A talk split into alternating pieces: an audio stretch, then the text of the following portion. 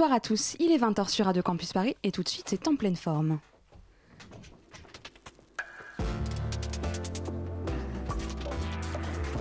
Bon cadeau à moi, c'est une toile que j'ai peint pour vous. Nous voilà débarrassés du superflu, on va pouvoir aborder l'essentiel. En pleine forme, l'émission contemporaine des arts sur Radio Campus Paris. En pleine forme. Mais si c'est là que je me rends compte que malheureusement, je vous ai beaucoup moins bien réussi que le porc. Depuis le 29 novembre et jusqu'au 11 décembre prochain se tient à Paris la conférence sur le climat, la COP 21, qui réunit 117 délégations gouvernementales du monde entier dans l'espoir de parvenir à un accord international permettant notamment sur le long terme de réduire de 2 degrés la température terrestre. Mais en deçà de ces négociations qui se tiendront au Bourget, ont lieu dans toute la capitale et dans toute la France pléthore de manifestations militantes et culturelles.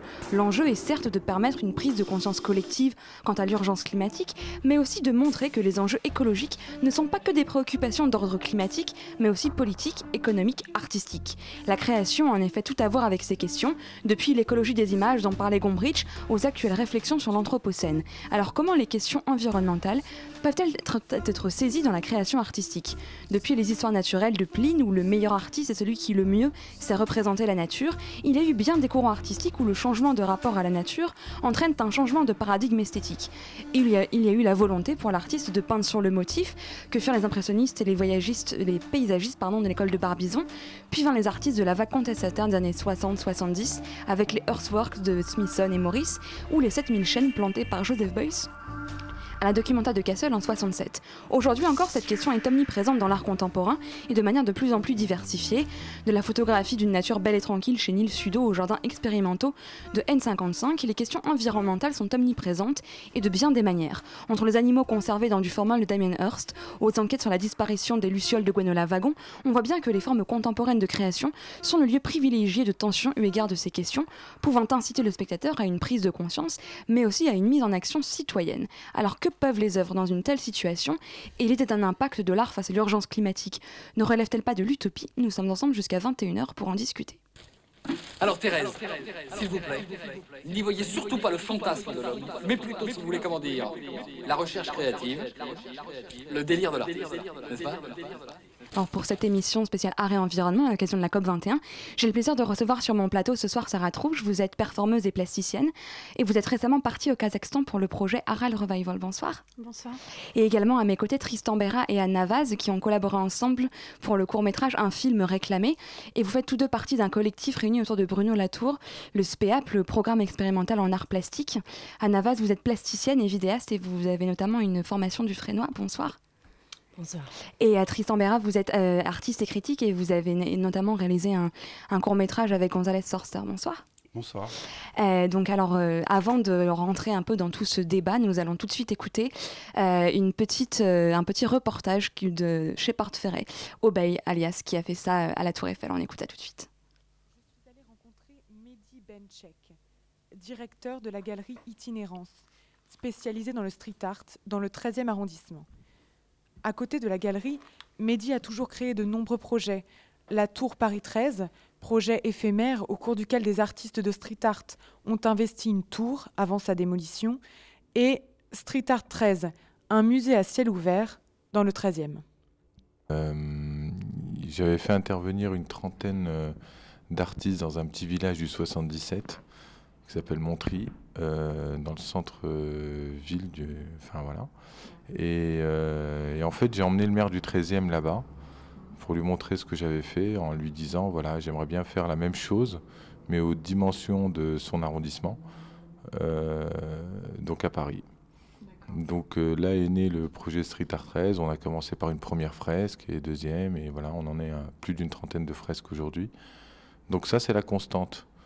Street Art 13, c'est voilà, on, enchaîne les murs, on essaye de ramener des artistes du monde entier, les plus connus si possible, et, euh, et leur offrir une surface euh, hors du commun euh, à Paris. Dernier projet en date, Earth Crisis, un globe suspendu au deuxième étage, conçu par Shepard Ferret, avec des mandalas pour sensibiliser le public à différents enjeux du changement climatique dans le cadre de la COP 21. Le globe devrait rester jusqu'au 11 décembre. Mehdi nous explique la genèse du projet. En fait, pour amener euh, chez Parferré à Paris, je lui avais fait faire un, mur en, je sais plus, en 2012, je crois, et un mur dans le 13e. Ça s'était super bien passé.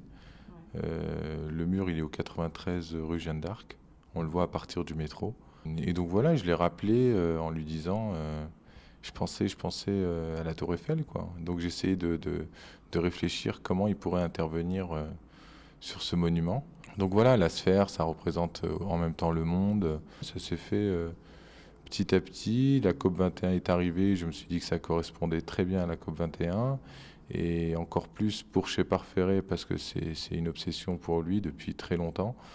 Enfin, l'environnement, quoi. Il n'y avait pas. Il y avait pas enfin, il n'a pas fait des pièces spéciales pour la COP 21, c'était déjà, euh, elles étaient déjà là. Donc voilà, et puis c'est quelqu'un euh, qui est écouté. Chaque artiste a, un discours politique ou pas ou autre chose. Enfin, peu importe. C'est pas, c'est pas une obligation non plus.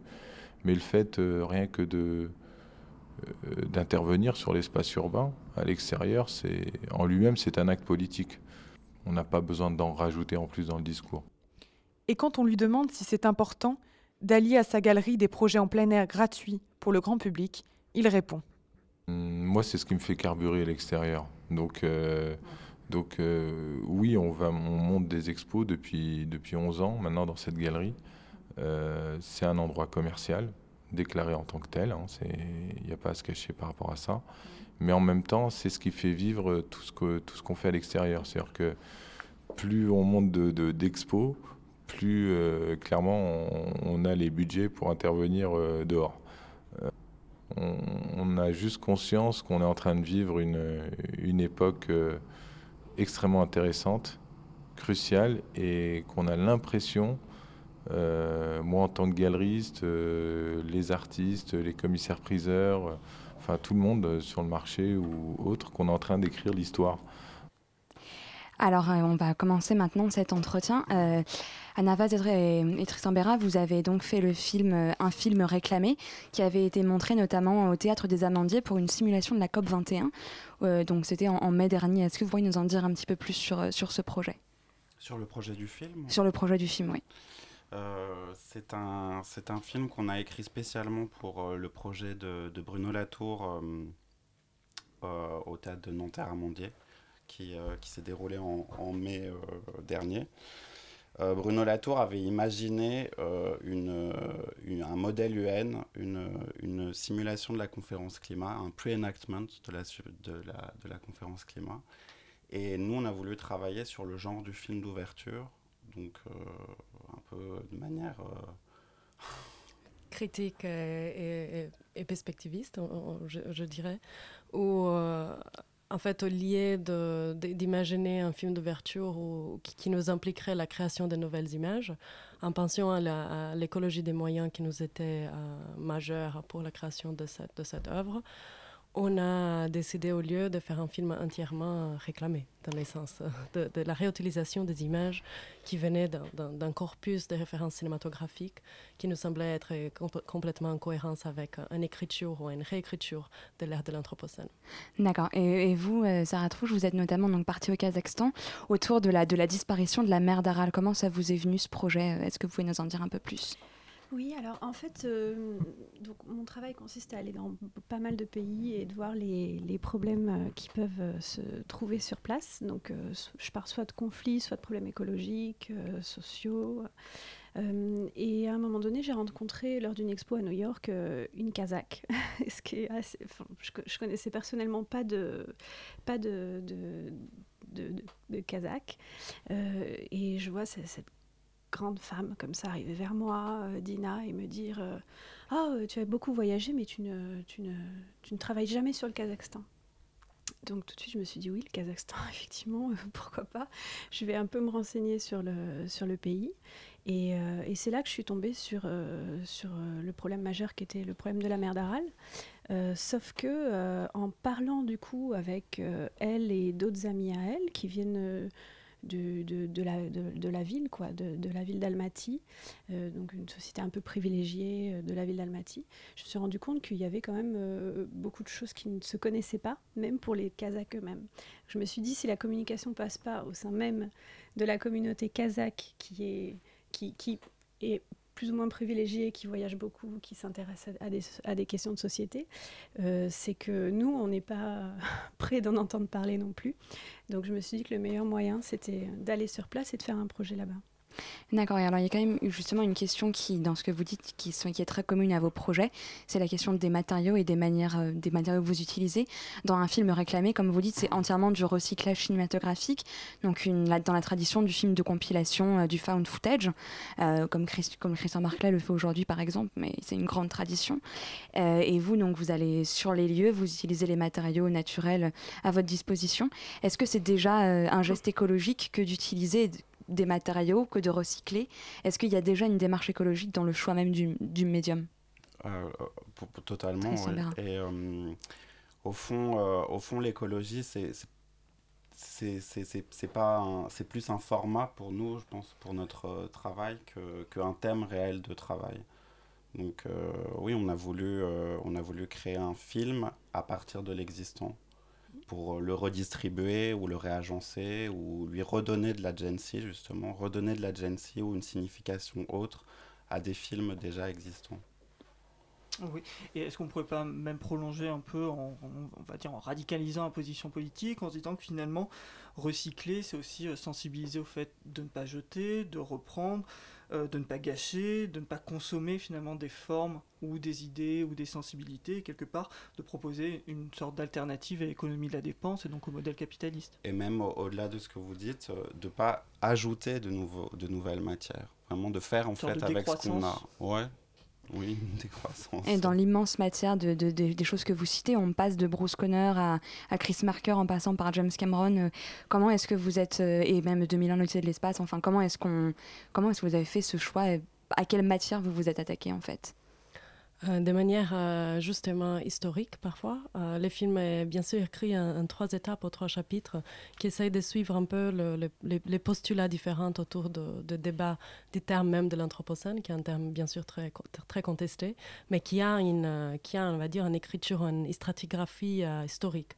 Donc, euh, de manière d'autre, les films euh, qui, qui étaient choisis pour composer euh, chacune de ces parties, la première partie sur l'anthropocène, la deuxième partie sur la possibilité de la capitalocène, et la troisième, qui est la plus euh, dans la, fiction spéculative, je dirais, c'est inspiré de Donna Haraway et ça s'appelle la, la, la. Et que c'est une, c'est une ère dédiée aux qui pensent, qui essaient d'imaginer des relations intra-espèces. Donc, euh, c'est de cette manière-là, les films arrivent d'une manière d'autre pour agencer ou écrire chacune de ces, de ces, de ces postulats historiques.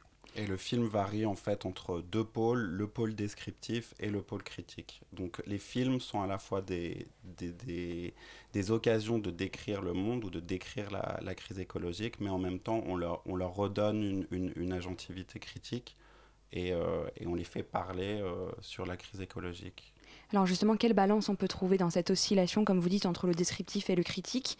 Est-ce qu'on peut avoir une démarche écologique en étant uniquement dans la description de- des catastrophes naturelles, des problèmes écologiques, comme vous pouvez le faire euh, notamment en, en- en décrivant la disparition de la mer d'Aral, par exemple?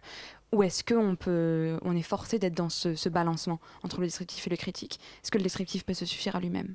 Alors, de mon côté, moi, euh, ce, qui, ce qui se passe, c'est que déjà, le fait d'aller sur le terrain, qui est souvent inaccessible ou oui, très inaccessible, euh, ce qui Particulièrement celui-là d'ailleurs. particulièrement, particulièrement celui-là, parce qu'il n'y a aucune euh, infrastructure qui relie la mer d'Aral qui a été euh, donc complètement mise de côté euh, par le- les gouvernements. Donc ce qui se passe, c'est que déjà pour y accéder, c'est extrêmement compliqué. Donc les populations qui se retrouvent là-bas sont, sont coupées de tout, isolées, et donc leur parole n'a pas, pas grand intérêt pour les politiques ou les locaux. Euh, ce qui se passe que... Donc le fait d'aller là-bas, euh, ce qui m'intéresse, et je, re- je reprends par rapport à ce que Florian disait, c'est recycler par rapport au fait de mettre en lumière aussi et de mettre en dialogue des gens qui n'ont pas cette possibilité de s'exprimer. Et donc sur place, il faut partir avec très peu de choses, parce que euh, déjà c'est difficile d'accès, donc on amène très peu de choses. Donc en ce qui me concerne, c'est deux appareils, euh, deux appareils photo.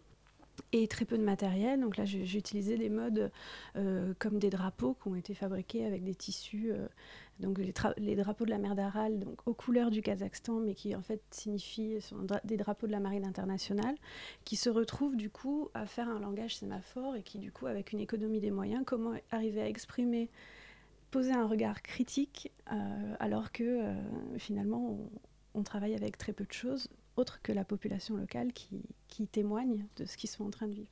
Oui, et d'ailleurs, le, même le, fait de réutiliser euh, une économie très locale, hein, puisque tu prends vraiment des, des, matériaux ou des, symboles ou des, couleurs, des, animaux, et puis évidemment les, les humains mm. sur place, rien que ça, c'est déjà un geste critique, puisque tu vas jamais euh, euh, récupérer finalement les, les, outils du monde global. c'est ton, ton, ton, ton, travail, il me semble, et aussi de faire porter la voix de ces minorités euh, qui sont isolées euh, sur cette grande scène euh, à la fois médiatique, politique du monde global. Oui, et oui, oui, exactement. Et c'est sur place que, que je rencontre mes futurs outils de, de, création, en fait, euh, de, production. Est-ce que le fait de faire de la performance in situ, c'est pas un peu la réponse euh, au fait de recycler des images cinématographiques? Est-ce qu'il n'y a pas dans ces, ces deux choses-là une, une, démarche d'économie, voilà, d'être in situ, de vouloir être sur place?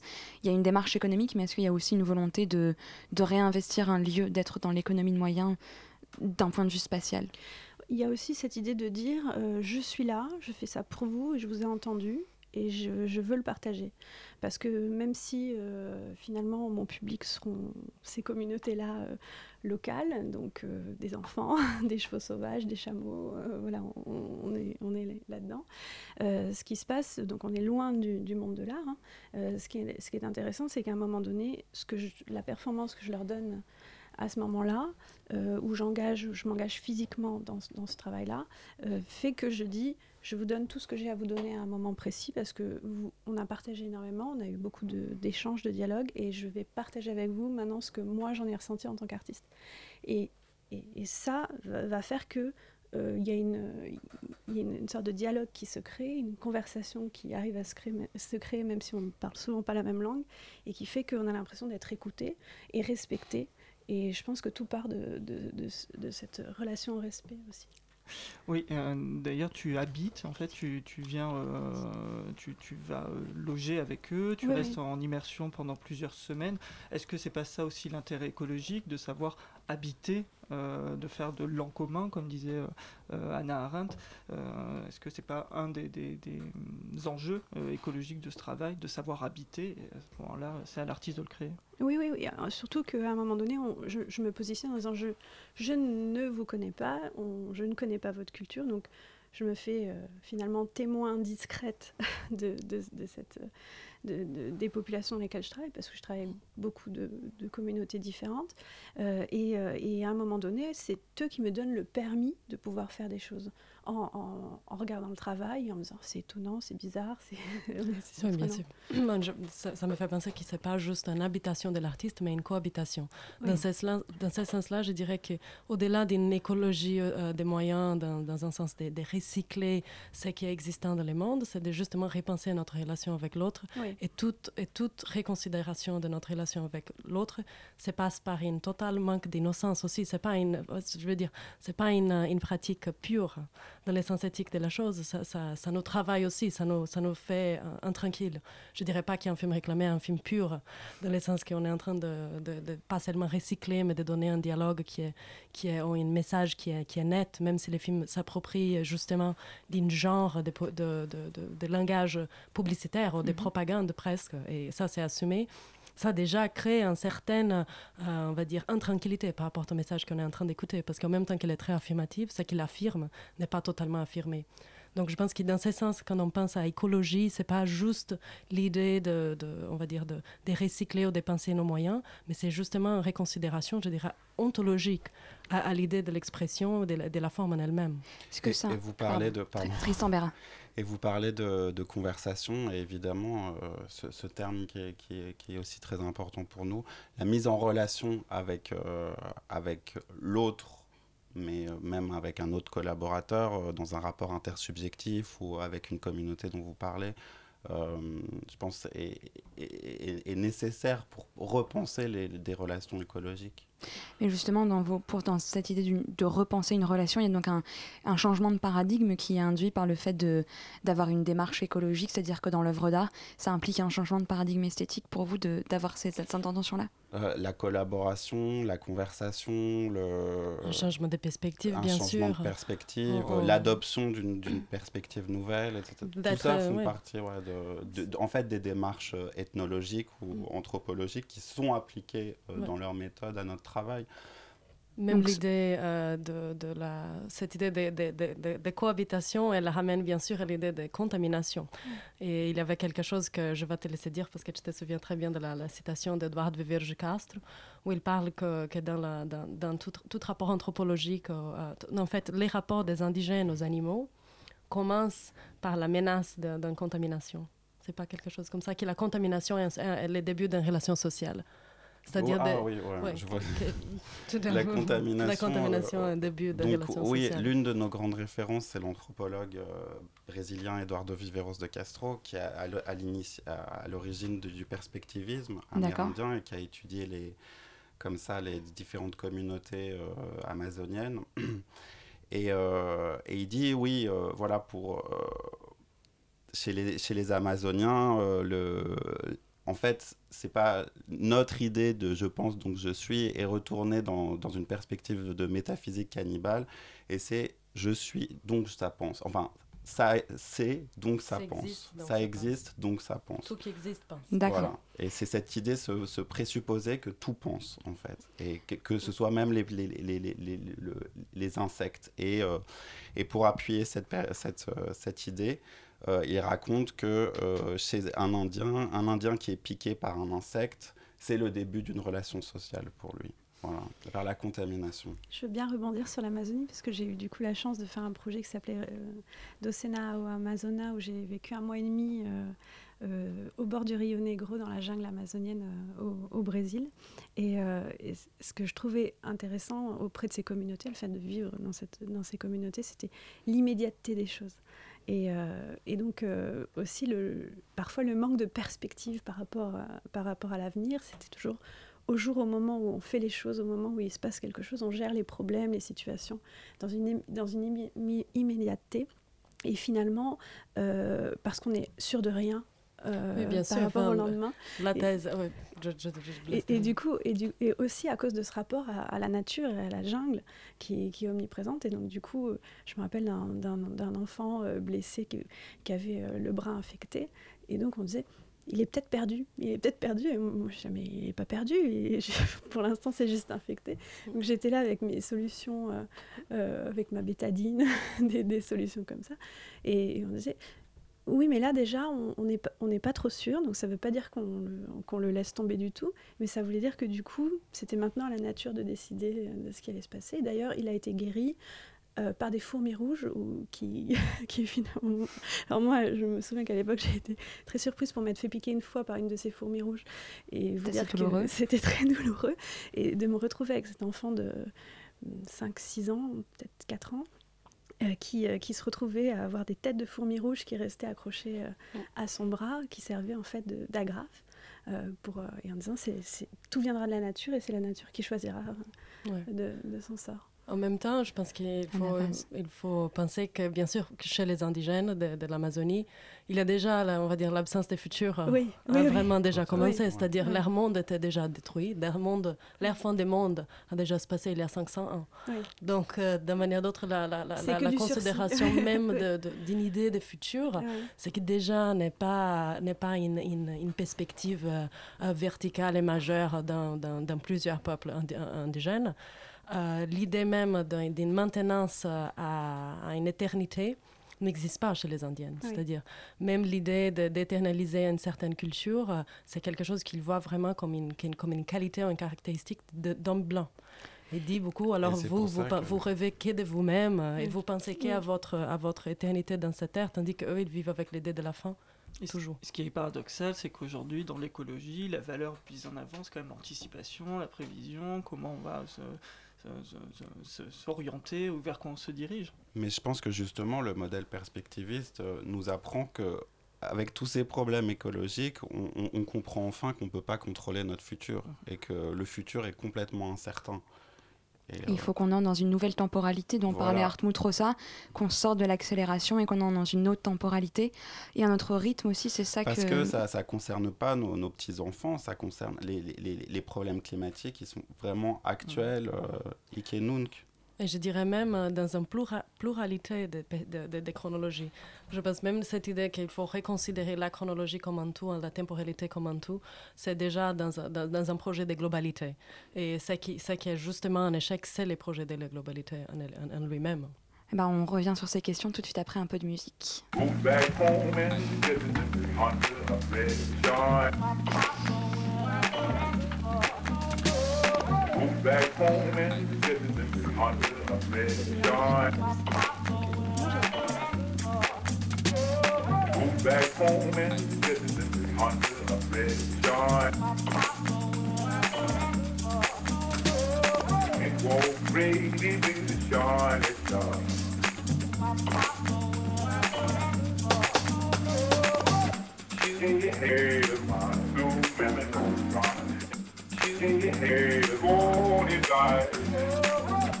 Hey, hey, hey, hey,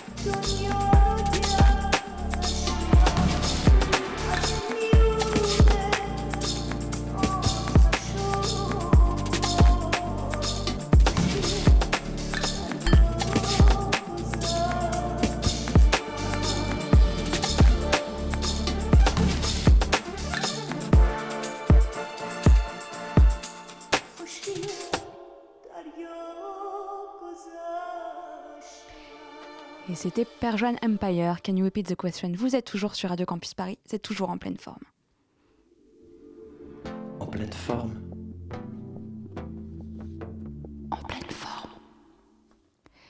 pour revenir un peu euh, au débat qu'on avait euh, juste avant cette pause musicale, euh, vous parliez beaucoup justement d'un retour vers le collectif. Il y a un changement de temporalité, mais aussi un changement de, structure sociale où il faudrait retourner vers le collectif. Est-ce que c'est ça un peu la, finalité de vos démarches artistiques, de montrer, d'appeler à un retour vers un perspectivisme entre les cultures, mais aussi à une, un retour vers le lien social aussi? De mon côté, c'est plus un retour sur l'autre. Euh, c'est-à-dire à un moment donné se dire, prendre en compte l'autre, euh, celui qui, nous entoure, qui est auprès de nous, qu'on a tendance à parfois ne, pas voir.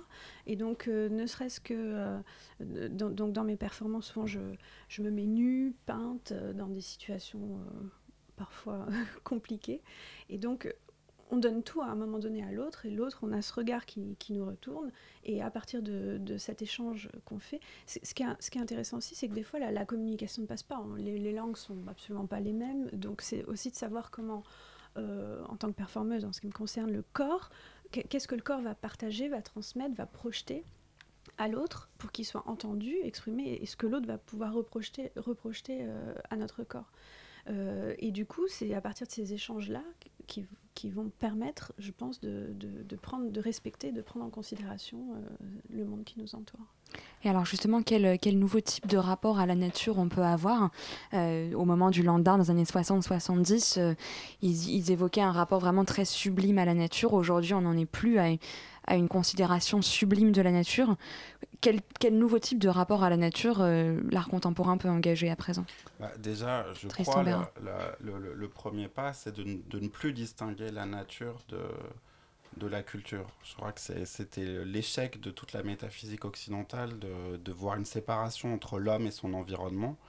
Et euh, pour ma part, et je pense que, que Anna...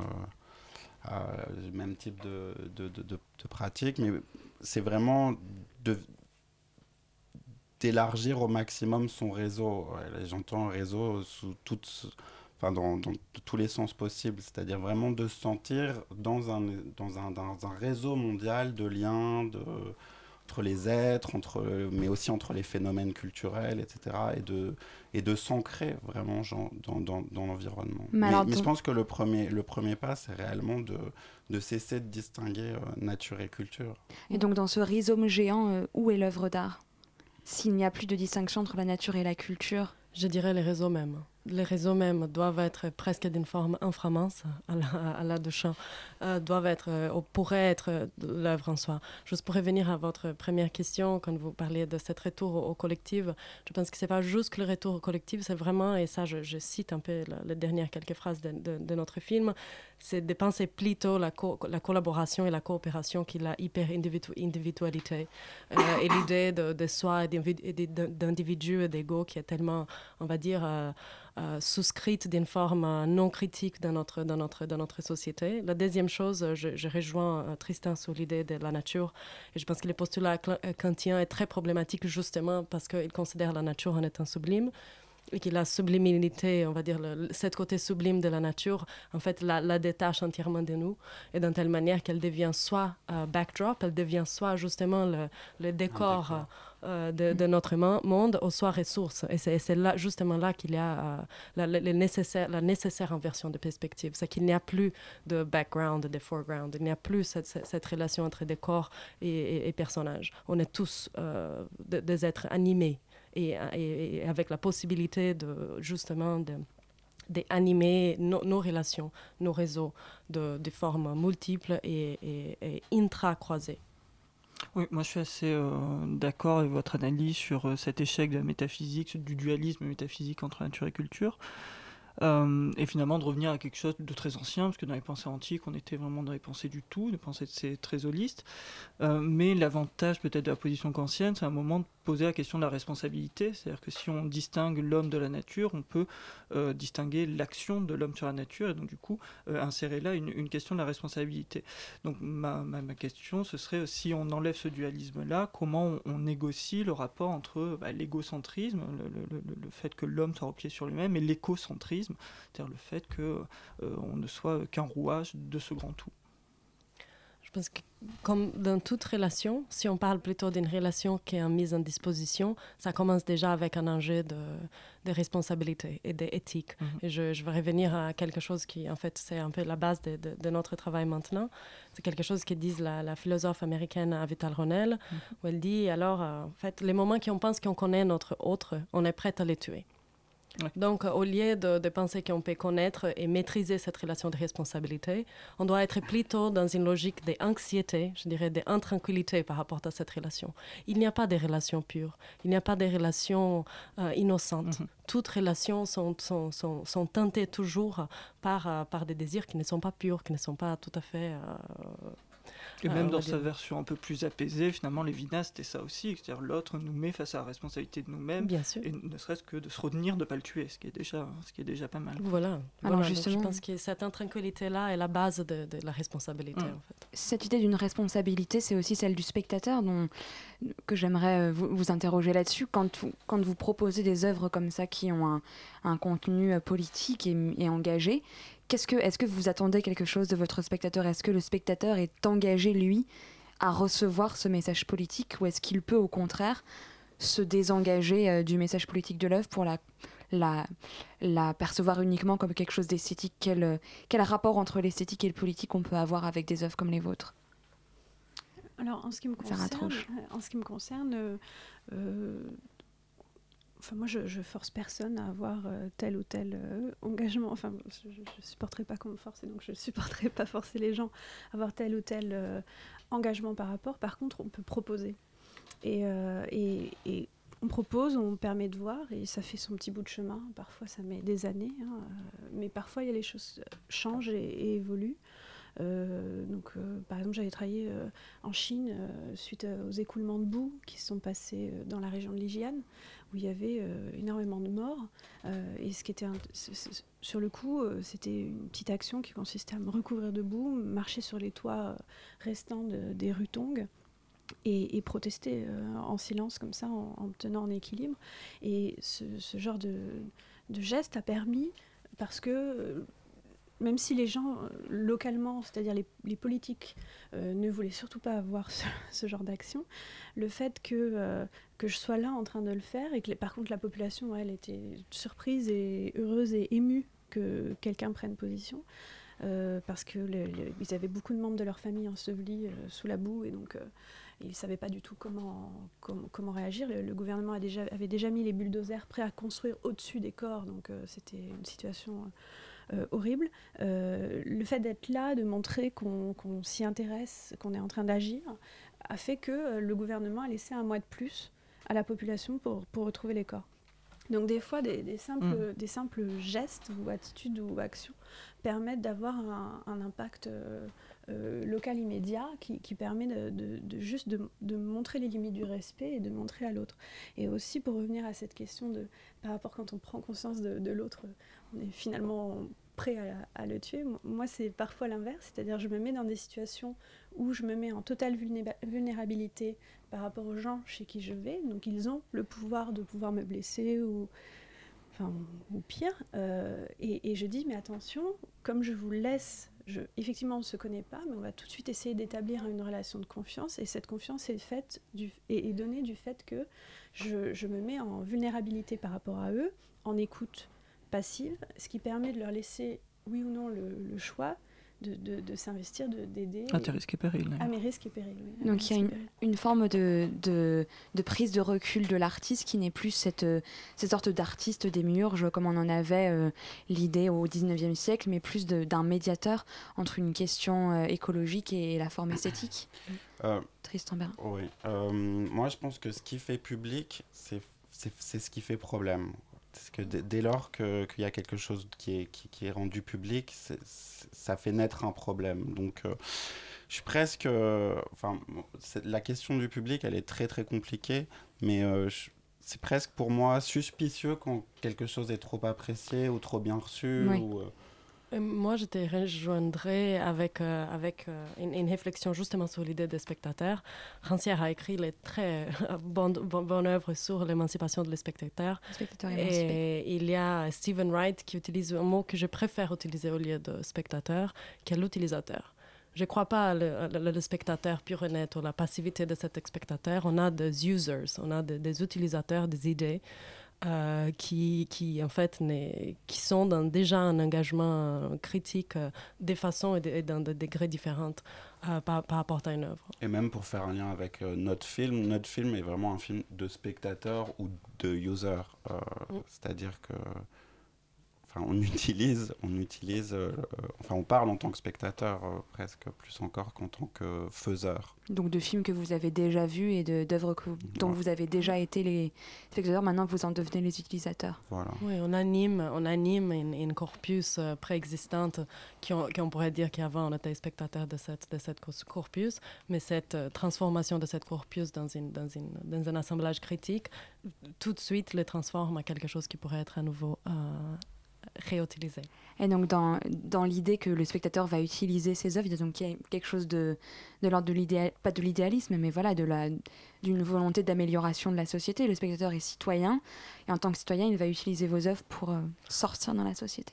Moi, je dirais plutôt des espèces de tools, comment on dit en français à nouveau? Outils. Outils, euh, euh, outils pédagogique en fait à la, à la, mode de Foucault, comme un toolbox. D'accord. Mm. Oui, et puis c'est vrai que c'est finalement au spectateur, c'est le spectateur qui est renvoyé à sa propre responsabilité. C'est à lui de savoir s'il a envie d'avoir une position contemplative ou s'il a envie de s'engager là-dedans. Moi, il y avait un, terme qu'on a plusieurs fois utilisé à ton égard, mais je voudrais avoir votre, votre point de vue là-dessus. C'est une catégorie juridique qu'on a inventé, ou en tout cas qu'on a officialisé en France au, au tournant de 2010 euh, notamment dans les affaires de pharmaceutique, c'était lanceur d'alerte.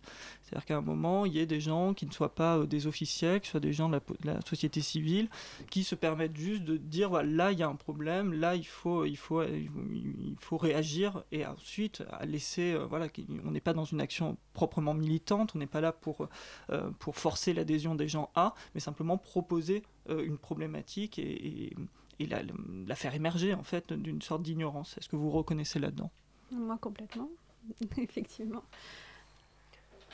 Moi, je vais utiliser cette, euh, cette, euh, cette opportunité peut-être pour faire une distinction importante qui, en fait, nous accompagne principalement avec un film réclamé depuis la première fois qu'on l'avait, qu'on l'avait montré à un, à, une, public, à un, spectateur, à, des users, qui est justement la différence entre militance et activisme, en fait. Mhm. Et moi, je dirais qu'un film réclamé n'est pas du tout un film militant, dans le sens qu'il n'est pas un film ou qui, qui départent d'une idée d'un dénominateur commun, mhm. qui c'est l'idée de, la militance de manière d'autre, un corpus régné par un, par un dénominateur mhm. commun. Mais il est beaucoup plus un film activiste dans tout ce, ce que ça implique dans son côté euh, anarchique. Oui, mhm. pas organisé, justement pas déterminé pas, et pas lié à un dénominateur commun. Mais dans sa mise en réseau, justement. Ouais.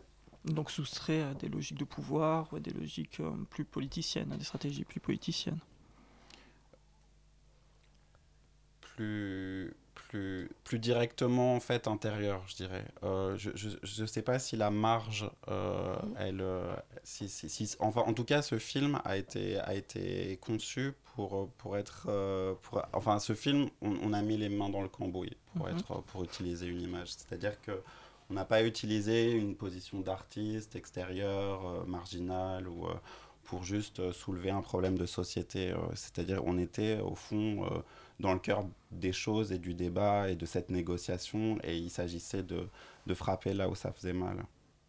Et frapper là où ça fait mal, c'est un peu, c'est un peu l'idée pour, que, pour mettre le pied dans la fourmilière aussi. Pour revenir euh, sur les fourmis, il y a vraiment l'idée de, de, pouvoir changer après quelque chose? Bah, À un moment donné, il faut dire quand même euh, la criminalité des, euh, des sociétés pétrolières. Et, et c'était le, le but de, de ce film-là. Donc être un peu dans, dans, une, dans une véritable forme de dénonciation où vous avez toujours des objets, mais comment est-ce que vous choisissez les... Comment est-ce que vous arrivez chacun à, cibler les, les, personnes que vous voulez dénoncer? Parce que quand on est confronté à, à la crise climatique, il y a une sorte de d'immensité de, des personnes coupables. On ne sait presque pas à qui s'attaquer ni par où commencer. Par où est-ce que vous commencez quand vous voulez euh, aborder de tels enjeux? En ce, qui me concerne, euh, en ce qui me concerne, donc moi je vais sur place. Euh, et euh, c'est sur place, à travers euh, des rencontres. Je, traîne énormément dans les cafés, les, bars, ce genre de choses. et finalement, c'est sur place que les gens vont me parler de leurs problèmes. Donc, ils, vont, ils vont me raconter leur vie, me dire Ah, mais t'es là, donc tu, tu, viens pourquoi Je suis artiste, j'ai envie de parler de, cette ville, de vous, de savoir qu'est-ce que je pourrais raconter. Et là, c'est dingue, probablement parce que je suis étrangère, parce que je suis pas là, euh, je, ne vais peut-être pas rester parce que les gens s'approchent et, veulent me parler de leur vie. Donc il n'y a pas longtemps, j'étais invitée à Charlotte, par exemple, en North Carolina. Euh, où euh, finalement ça devient une, ville extrêmement compliquée, euh, où les intérêts économiques prennent le dessus énorme sur la population locale. Donc des ghettos se forment, plus la ville prospère économiquement, plus des ghettos se forment, les gens sont cloisonnés dans différents quartiers, ça devient des zones de, non-lieu. on retrouve encore ce, problème de population noire qui se fait tuer par des policiers blancs, ça, se trouve aussi dans cette ville-là. Les, les, gens s'arment de plus en plus. Et donc, il y, a ces questions de savoir euh, comment on se positionne. Et donc, j'écoute tous les points de vue. Donc, de, des femmes qui me sortent leur, tous leurs pistolets de leur voiture, euh, de leur 4x4 en disant voilà, moi j'en suis là, euh, euh, je, sais, tuer quelqu'un, je me suis entraînée, les policiers m'ont donné tel ou tel conseil, donc jamais tirer dans le dos, comme ça on peut être sûr de, gagner sans souci, on peut tuer devant chez soi. J'écoute tous les points de vue et une fois que j'ai tous ces points de vue, je, décide à travers une action, de la photographie, de la sculpture, de la vidéo, de me positionner par rapport à quelque chose. Mais mais je ne partirai pas en me disant euh, ah les armes c'est mauvais ou ci ou ça ou l'autre. C'est d'abord je vais d'abord écouter les différentes situations. Euh, par exemple là ça venait d'énormément d'agressions, de choses qui faisaient que à un moment donné euh, j'écoute tous les points de vue, tous les tous les, les tout, tout, ce qui est mis devant moi et, et après l'art va permettre de pouvoir parler de telle ou telle situation. D'accord. Alors pour euh, changer un peu de sujet, il y a un, concept qui est très présent dans le débat actuel sur la crise climatique et que vous mobilisez euh, respectivement dans vos travaux, c'est celui d'Anthropocène. Est-ce que vous pourriez nous expliquer un petit peu d'abord ce que c'est que ce concept et comment est-ce qu'il peut être mobilisé dans la création artistique? Là, c'est un peu la grande question. Hein. C'est une question énorme. L'autoroute même. Ouais, on ah il nous reste deux minutes, donc euh, c'est parfait. D'une forme très simple, juste pour commencer, et ça lance tout de suite euh, quelques problématiques autour des débats. L'Anthropocène, c'est l'appellation de nouvelle ère géologique qui en fait euh, reconnaît l'humain comme une force tellurique de la nature. Donc, euh, tout de suite, on comprend qu'avec cette désignation d'une euh, interdépendance entre géologie et l'humain, qu'on a déjà justement la, la, la, la, nécessité de réconsidération qu'on était en train de discuter. De qu'est-ce que fait nature et qu'est-ce que fait humain. Et ça rejoint tout à fait le début de notre conversation, puisque c'est le temps géologique multimillénaire, enfin multiséculaire, rejoint le, le temps humain. Donc on est voilà dans une dans une, une, convergence de temporalité euh, où l'homme a pris une place euh, immense. Oui, et, il me semble qu'avec l'anthropocène, il y, y, a un concept qui, qui, se renforce, qui est euh, une expression de Bateson, mais qui aujourd'hui est repris par Ars Industrialis et Bernard Stiegler, qui est euh, l'écologie de l'esprit. C'est un moment de plus faire forcément une distinction entre une, économie, une écologie euh, environnementale et puis une écologie de l'esprit, c'est-à-dire une, une sorte d'éthique des discours et des mm. façons de penser notre, mm. notre être au monde. et donc, donc, voilà, de plus distinguer les deux et de les penser de concert. Mm. Oui, Gattari il les discute très bien déjà dans la fin des années 80 dans son livre Trois écologies, où en fait il n'y a plus une distinction entre l'idée de hmm. l'esprit, l'idée de la psyché et l'idée de, nos moyens de vivre, en fait, de manière d'autre. Donc, notre subjectivité est, mais ça, c'est absurde que ça, ça vient comme une découverte tellement tard, en fait, qui, bien sûr, notre subjectivité est marquée par un, un réseau de, de, relations qui se passent du cosmique, du naturel, du hmm. végétal, de ce qu'on mange. De, aussi. Voilà, bien sûr. Mais je pense aussi qu'il y a une, une, question qui est très importante de penser par rapport à l'Anthropocène, et c'est la dernière phrase des films qu'on a fait, qui c'est une question d'échelle en fait. Les grands problèmes de la dénomination d'anthropocène en tant qu'anthropos, en tant que donnant à l'anthropos un, un, place, une place tellement centrale, c'est qu'en fait on est aussi dans une échelle très réduite par rapport à la géologie. Eh bien, ce sera malheureusement le mot de la fin de cet entretien, puisque c'était la fin de votre film et tout de suite on écoute un petit peu de musique.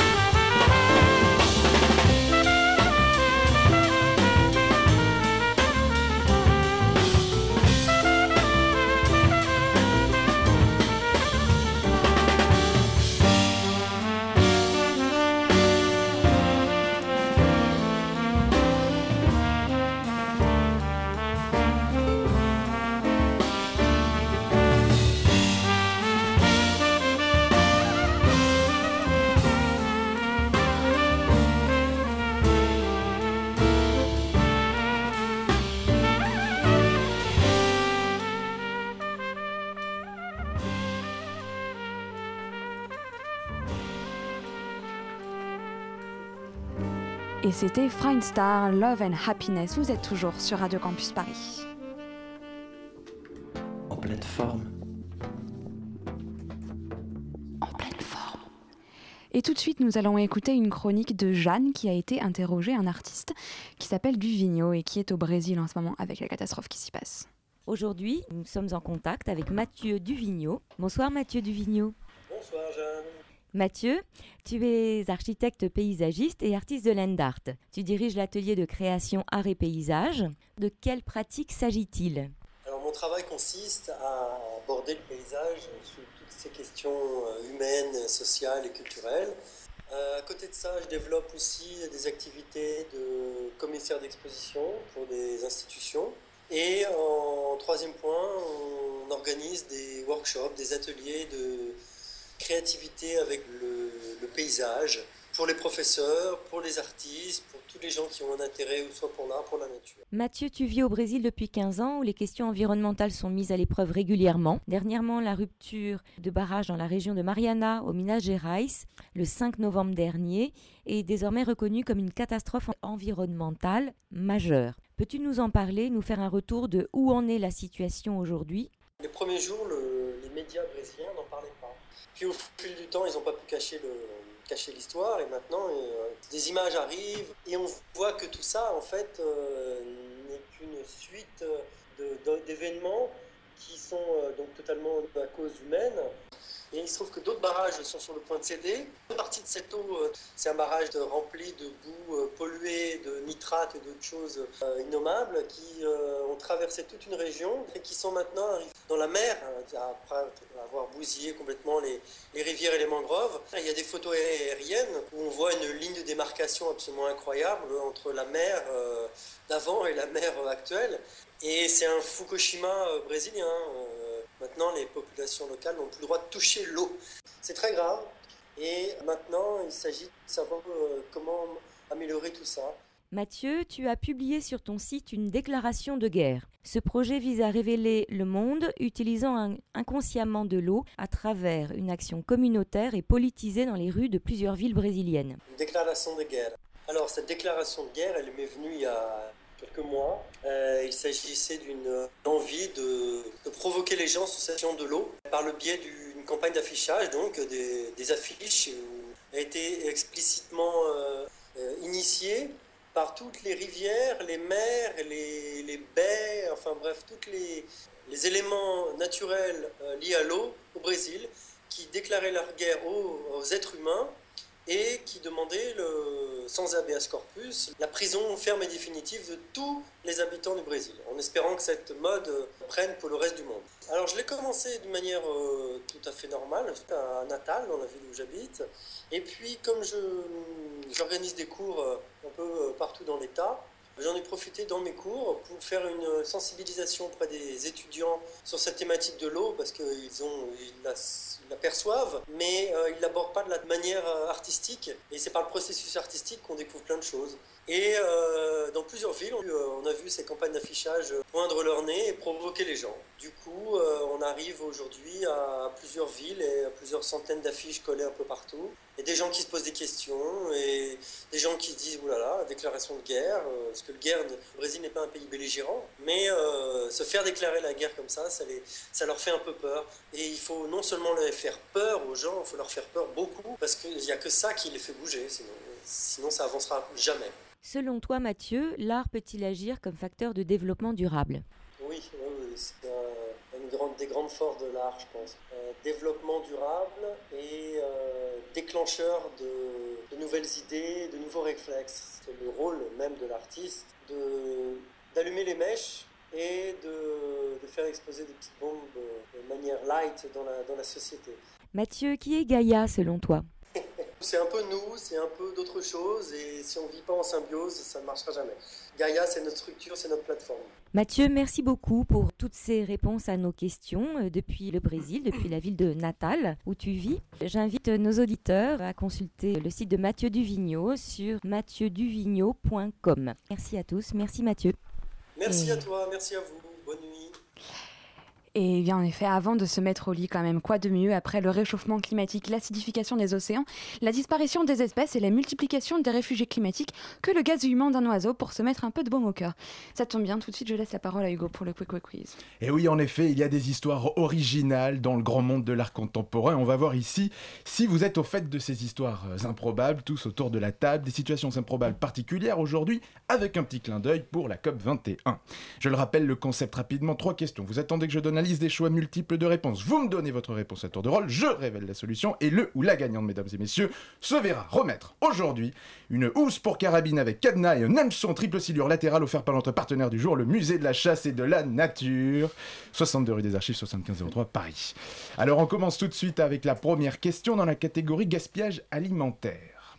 Avec quels ingrédients le sculpteur italien Maurizio Savini crée-t-il ses œuvres?